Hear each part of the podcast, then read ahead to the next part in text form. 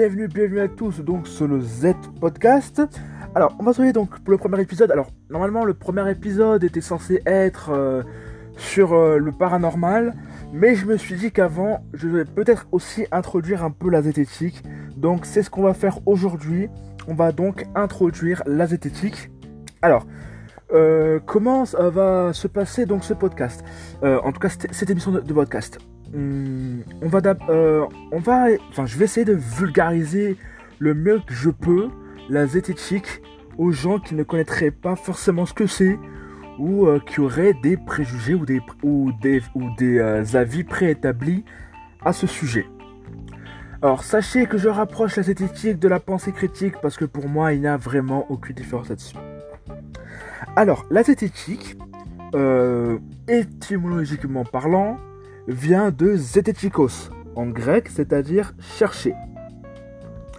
Alors, la zététique euh, va être définie le mieux par Henri Brock, euh, qui est tout simplement, euh, je crois, c'est un philosophe. Je vais vérifier ça tout de suite. C'est un biophysicien français qui travaille donc à l'université de Nice Sophia Antipolis et qui est le directeur du laboratoire de zététique.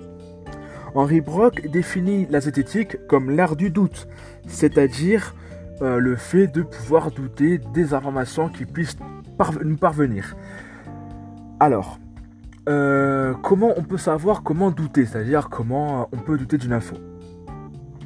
En temps comme aujourd'hui, c'est-à-dire dans de crise où on n'est pas sûr des informations qui passent, on va douter. Mais surtout, là où on va redoubler de vigilance et donc douter encore plus, c'est sur les idées qui pourraient confirmer ce que l'on pense. Par exemple, euh, si je pense déjà, euh, en tout cas, ou que j'ai un avis préétabli sur tel sujet, si une information vient euh, à confirmer ce que je pense, je vais douter de cette information. Pas forcément qu'elle soit fausse, juste je vais douter de cette information car euh, tout simplement je pourrais me laisser tenter par le biais de confirmation, c'est-à-dire accepter une idée parce que elle remplit mes opinions, elle rentre euh, dans, mes, euh, dans mes idées préconçues.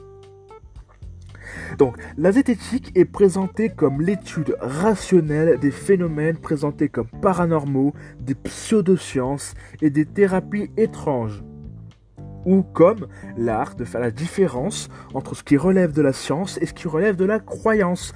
C'est-à-dire, on va éviter euh, tout simplement de tomber dans le panneau de gens qui nous feraient avaler un peu tout et n'importe quoi. C'est pour ça que on a besoin de, de, et de pensée critique. Mais, mais justement, mais on a besoin de outils, de méthodes pour que tout simplement euh, on puisse euh, savoir se retrouver parmi des naturopathes, des ostéopathes, des, euh, homéopathes, euh, des, charlatans, des menteurs, et tout ce genre de médiums, de, voyants, de tout ce que vous voulez, qui peut avoir de près ou de loin, pardon, des liens avec une pseudoscience. La zététique est destinée aux théories scientifiquement réfutables, c'est-à-dire respectant le critère de discrimination de Karl Popper. Euh, Karl Popper, c'est le premier à avoir euh, établi un peu euh, la méthode critique, la pensée critique, la zététique. De fait, contrairement aux autres mouvements sceptiques, elle ne pose pas la question des religions et des croyances non réfutables. C'est-à-dire tout simplement euh, qu'on n'est pas là pour dire si réellement si Dieu existe ou pas. Nous, euh, quand on va aborder le sujet de est-ce que Dieu existe, c'est plus d'un point de vue méthodologique, c'est-à-dire par quelle méthode on pourrait euh, en conc- conclure que Dieu existe ou pas. Mais on n'est pas là au niveau donc des religions de trancher le débat sur la religion. Chacun ses croyances et croit ce qu'il veut. Son objectif est la mise à l'épreuve d'énoncés pourvus de sens et de nature scientifique, c'est-à-dire réfutable. En science, chaque théorie, chaque méthode est réfutable, c'est-à-dire que on peut démontrer que chaque théorie est fausse à un moment donné. En fait, euh, tant qu'une théorie n'a pas été démontrée comme étant fausse, elle est vraie. Dont les explications ne semblent pouvoir se, euh, se rattacher à aucune théorie communément acceptée. C'est-à-dire que par exemple, si quelqu'un vous propose une méthode miracle pour soigner du cancer, il est fort probable bah, qu'il est tort, c'est-à-dire que si son argument n'est pas réfutable, il a tort. Par exemple, euh, souvent les pseudosciences vont utiliser l'argument ou le sophisme, si vous préférez, de ce que j'appelle la pensée irréfutable ou la méthode irréfutable. C'est-à-dire, je propose une méthode pour vous soigner. Si ça marche, tant mieux. Si ça marche pas, c'est vous le problème. Par exemple, quelqu'un dans une vidéo expliquait que l'eau de citron euh, à répétition pour lui lui faisait du mal, alors que pour d'autres ça marchait. Mais en soi, l'eau de citron ne pose aucun problème. Grosso modo, la méthode, ou en tout cas la recette marche. Si ça marche pas, c'est que c'est moi le problème. Si ça marche, bah tant mieux. La zététique se réclame aussi du, scepticisme scientifique, c'est-à-dire donc de la méthode scientifique. On va émettre une théorie, on va essayer de la démonter jusqu'à ce qu'on ne puisse plus. Si on ne peut plus démonter cette théorie, alors cette théorie est acceptée comme vraie. Et plus généralement de la démarche du doute cartésien, c'est-à-dire douter au moins une fois de chaque info qu'on peut trouver sur Internet ou dans les médias qu'elle décrit comme nécessaire en science comme en philosophie. Elle se veut, pour reprendre le mot du biologiste Jean Rostand, une hygiène préventive du jugement.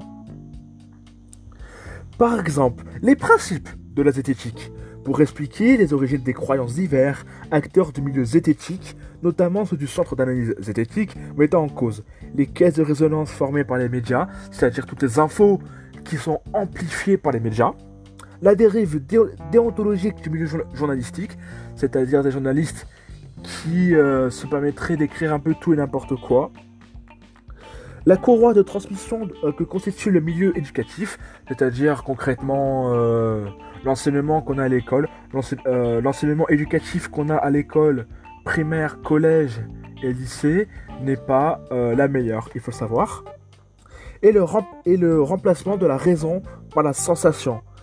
C'est-à-dire, on va remplacer la raison par les émotions. C'est-à-dire que certains vont plus accepter telle ou telle méthode ou théorie par émotion parce que ça leur plaît, parce que voilà, en oubliant, en occultant la raison, c'est-à-dire la réflexion. Il y a bien sûr plusieurs stratégies de lutte. La, oh la démystification, le débunkage, comme je pratique sur l'esprit zététique sur Instagram. Donc, donner une explication scientifique à un phénomène. Expliquer quel subterfuge ou quel raisonnement erroné pourrait être utilisé pour nous amener à croire à la véracité du phénomène ou de la pseudoscience.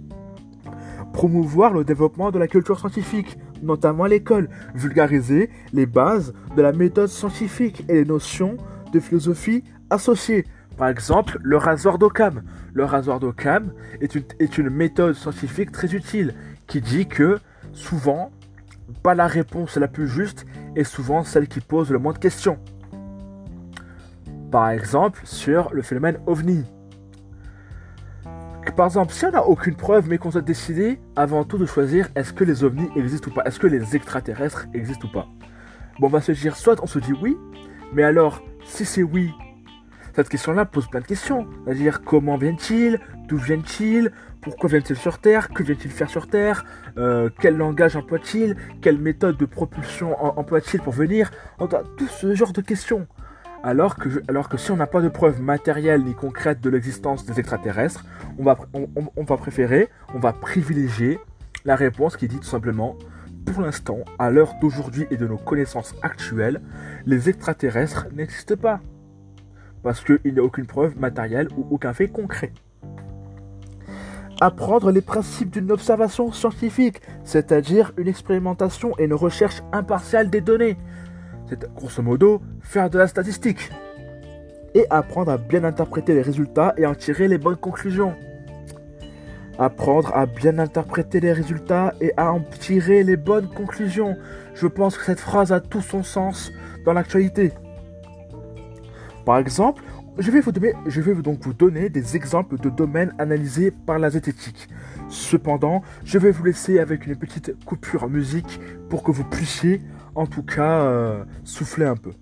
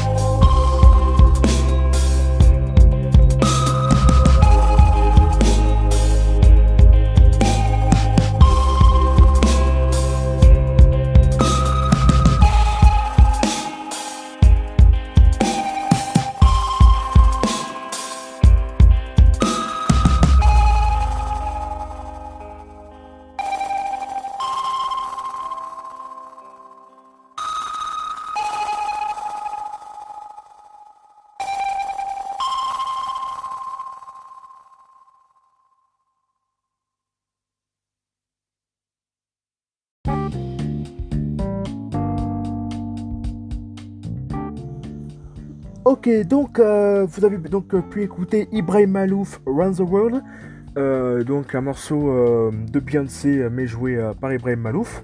Ok, donc, donc nous allons pouvoir reprendre où nous nous étions arrêtés. Et on va donc reprendre donc, aux exemples de domaines analysés par la zététique. Cette liste non exhaustive présente les sujets les plus réputés et les plus controversés, le but avoué de la zététique étant d'avoir un impact populaire c'est-à-dire toucher le maximum de gens. La parapsychologie, car l'existence du psy ne semble pas compatible avec les théories physiques actuelles et les protocoles d'expérimentation sont souvent peu fiables.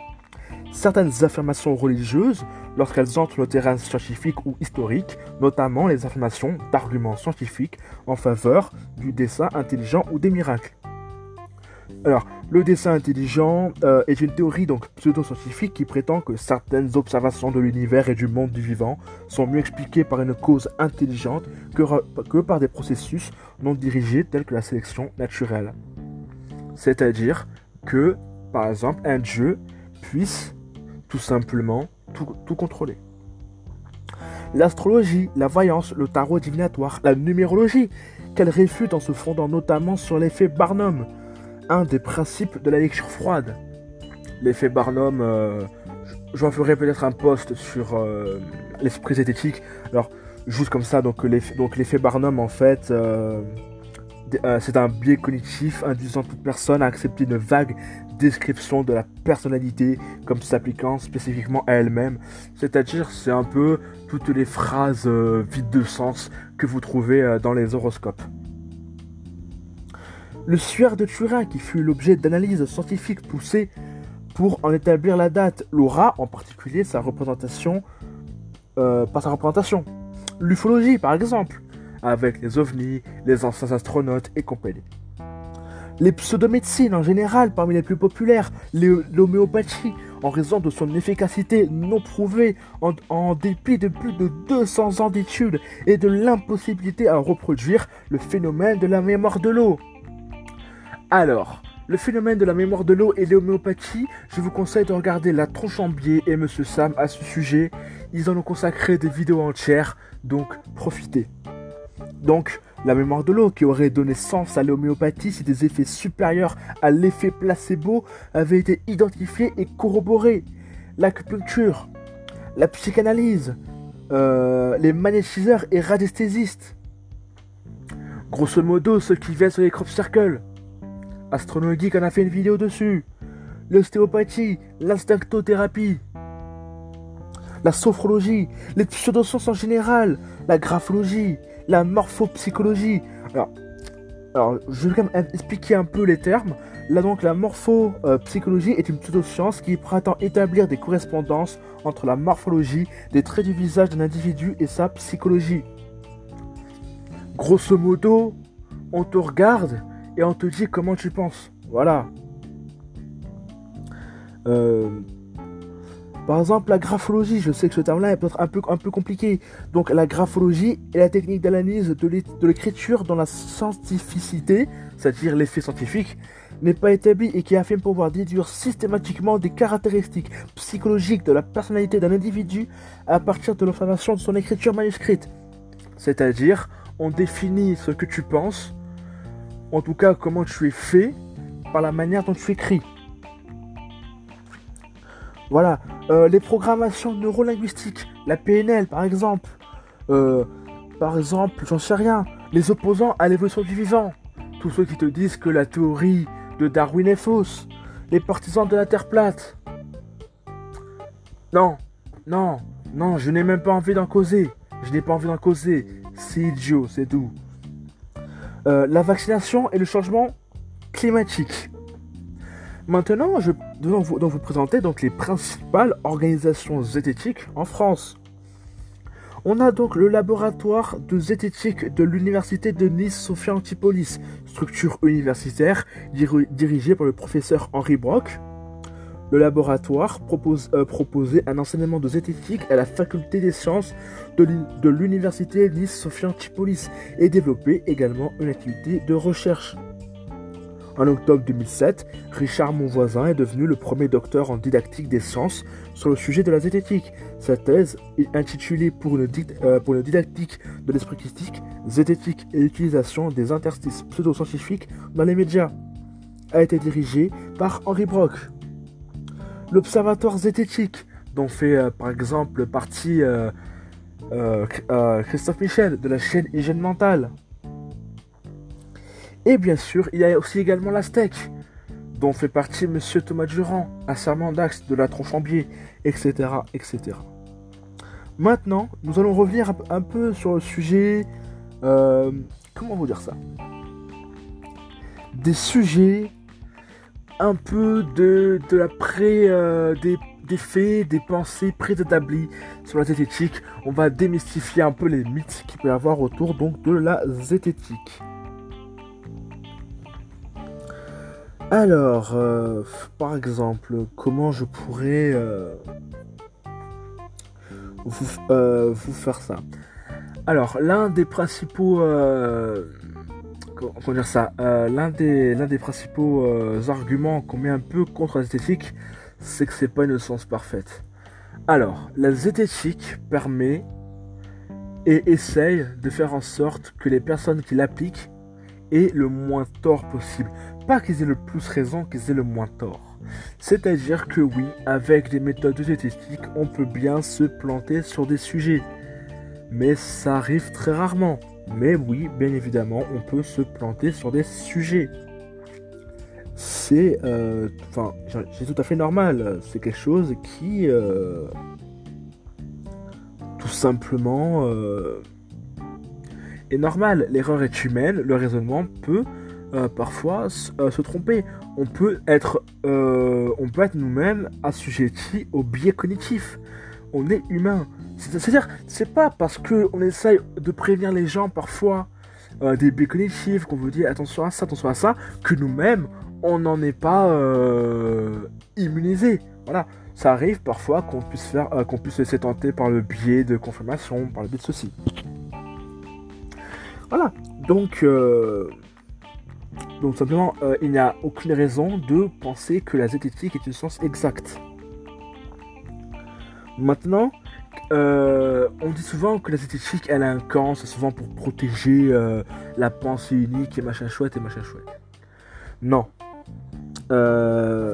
comment, comment, pouvoir vous, expliquer ça? Le, la, la zététique, elle est là pour trouver la réponse la plus juste à une question donnée. Maintenant, souvent, bah, cette question juste se regroupe avec ce que fait la science. Parce qu'en soi, la méthode zététique est euh, très fortement liée à la méthode scientifique. Donc il est normal que des scientifiques arrivent aux mêmes conclusions que des zététiciens. Mais parfois, il se peut, comme là en ce moment, hein, et bien que euh, un scientifique puisse euh, faire son travail, mais arriver à des conclusions différentes qu'un zététicien. C'est là où on va regarder les arguments pour et contre, et qu'on va surtout euh, se faire un avis, sans avoir de préjugés. Parce que bon, le biais de confirmation, il passe dans toutes les têtes. Je veux dire, tout le monde est sujet au biais de confirmation. C'est-à-dire euh, tout simplement, euh, quand une étude ou quand quelqu'un euh, émet des infos qui peuvent tout simplement aller dans notre sens ou confirmer ce qu'on a envie de croire, eh bien, on peut défendre cette personne bec et ongle sans savoir que bah, la théorie, que la thèse qu'on soutient est biaisée, voire bancale, tout simplement. Voilà, le, B de confirmation, euh, c'est vraiment un truc très important. Euh, c'est un biais qui consiste à privilégier les informations confirmant ses idées préconçues ou ses hypothèses et ou à accorder moins de poids aux hypothèses et aux informations jouant en défaveur dans, de ses conceptions. Ce biais se manifeste chez un individu lorsqu'il rassemble des éléments ou se rappelle des informations mémorisées de manière sélective, les, les interprétant de manière biaisée. Tout simplement. Euh, voilà. Après, eh qu'est-ce qu'on pourrait avoir également comme euh, comme, euh, comme préjugé sur la zététique? Oui, que, que souvent les, esthéticiens sont parfois flous, sont parfois vagues. Il faut savoir que nous, ce qu'on vous transmet, ce qu'on vous donne, ce sont des méthodes, ce sont des outils. Maintenant, c'est à vous euh, d'utiliser le mieux possible ces outils pour que vous ayez vous-même votre avis. Mais euh, je ne suis pas là pour vous donner la vérité exacte. C'est-à-dire que si par sur un sujet, euh, je, prends telle position, bah, je peux avoir tort. je peux avoir tort. C'est à vous maintenant, avec les éléments que vous avez, avec les sources, avec les arguments, euh, avec, euh, avec, les arguments que vous possédez, que vous savez utiliser, euh, tous les biais cognitifs que vous pouvez éviter, c'est à vous de pouvoir faire votre avis et d'en tirer les bonnes conclusions.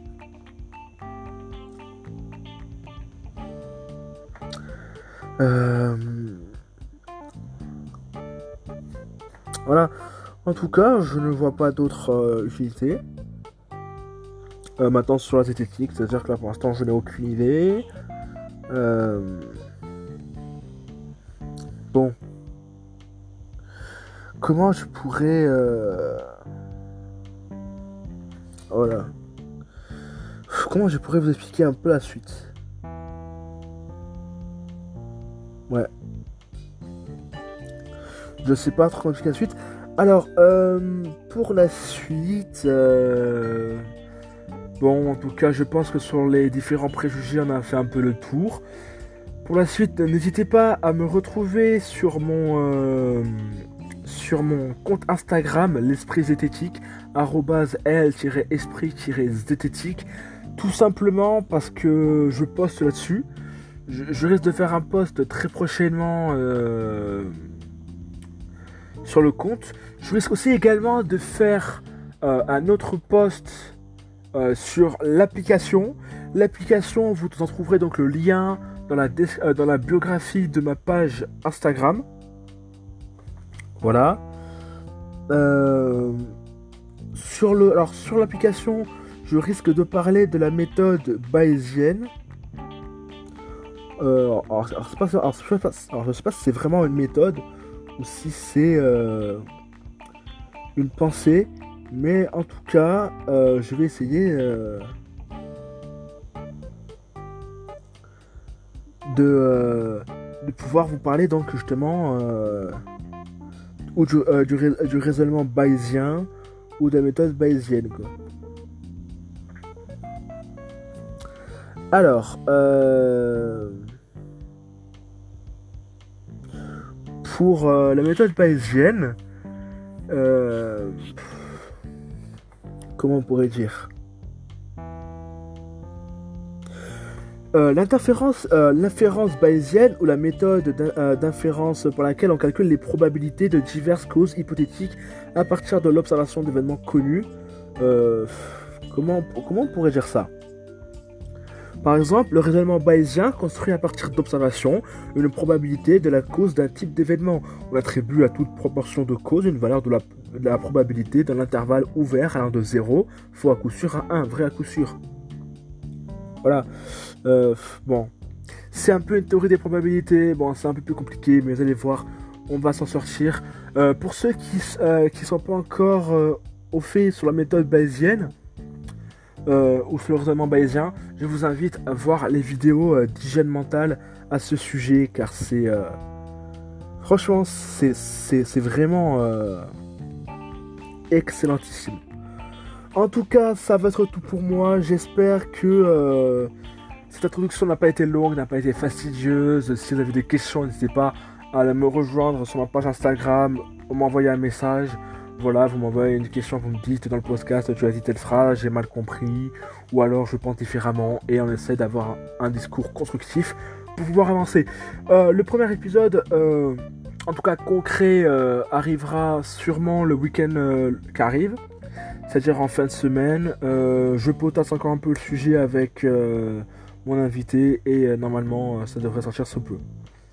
En tout cas, merci à vous et je vous laisse pour finir un peu en musique sur Caroline de MC Solar.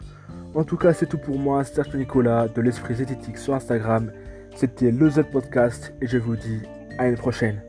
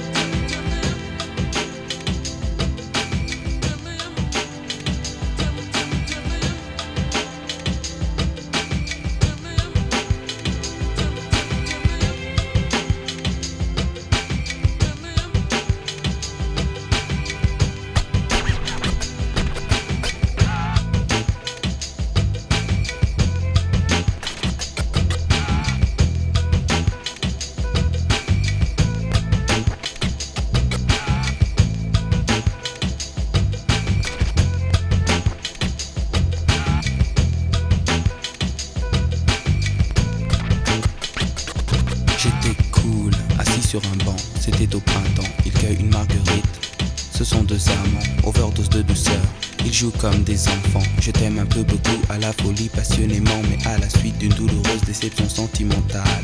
D'humeur chaleureuse, je devenais brutal. La haine d'un être n'est pas dans nos prérogatives. Tchernobyl, Tcherno débile, jalousie radioactive. Caroline était une amie, une superbe fille. Je repense à elle, à nous, à nos cornets vanille, à sa boulimie de fraises, de framboises, de myrtilles, à ses délires futiles, à son style pacotille. Je suis l'as de trêve qui pique ton cœur. L'as de trêve qui pique ton cœur. L'as de trêve qui pique ton cœur. Caroline.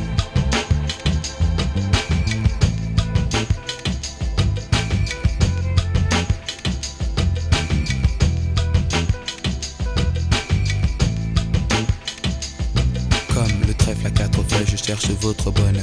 Je suis l'homme qui tombe à pic pour prendre ton cœur. Il faut se tenir à carreau. Carreau, ce message vient du cœur. Pyramide de baisers, une tempête d'amitié, une vague de caresses, un cyclone de douceur, un océan de pensées. Caroline, je t'ai offert un building de tendresse. J'ai une peur bleue, je suis poursuivi par l'armée rouge. Pour toi, j'ai pris des billets verts, il a fallu que je bouge. Pyromane de ton cœur, canadaire de tes frayeurs, je t'ai offert une symphonie de couleurs. Elle est partie, Mazo, avec un vieux macho qu'elle avait rencontré dans une station de métro. Quand je les vois main dans la main, fumant le même mégot, je sens un pincement dans son cœur, mais elle n'ose dire un mot. C'est que je suis l'as de trêve qui pique ton cœur. L'as de trêve qui pique ton cœur. L'as de trêve qui pique ton cœur. Caroline. Claude MC prend le microphone, j'enlève de rire à Gamofina Pour te parler d'une amie qu'on appelle Caroline. Elle était ma dame, elle était ma cam, elle était ma vitamine. Elle était ma drogue, ma dope, ma coke, mon crack, mon amphétamine. Caroline.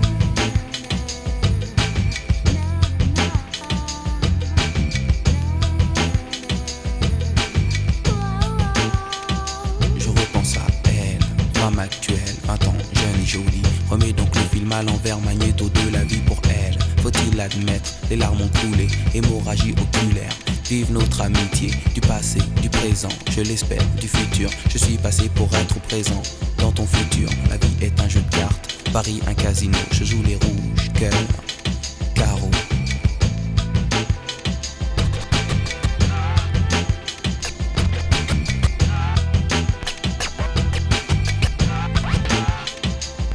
Je suis l'as de trêve qui pique ton cœur. Carreau, l'as de trêve qui pique ton cœur. L'as de trêve qui pique ton cœur. Caroline.